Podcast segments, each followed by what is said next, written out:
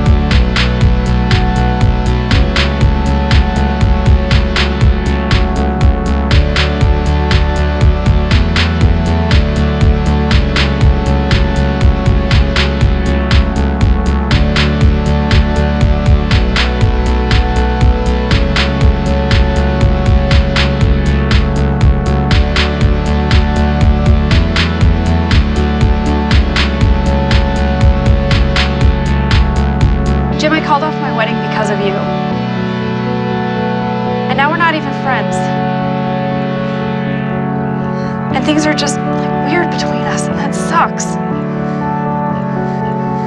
And I miss you. You were my best friend before you went to Stamford. And I really miss you. And there were a lot of reasons to call off my wedding. But the truth is, I didn't care about any of those reasons until I met you. And now you're with someone else. And that's fine.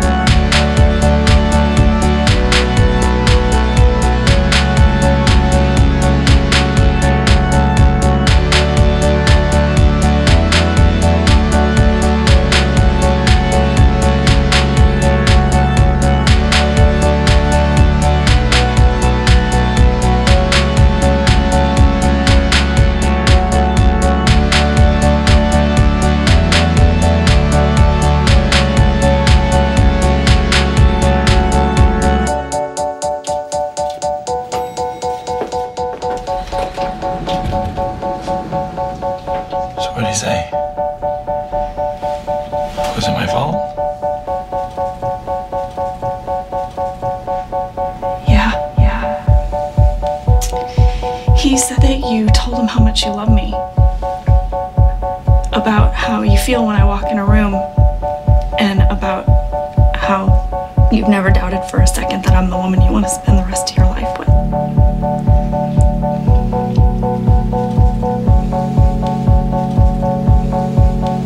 I guess he's never felt that with my mom,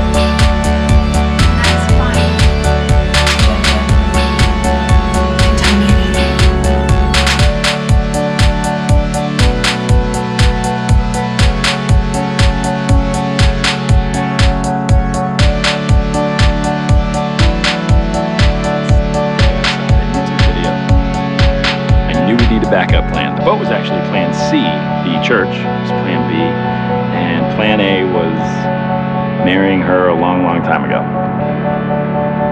Pretty much the day I met her.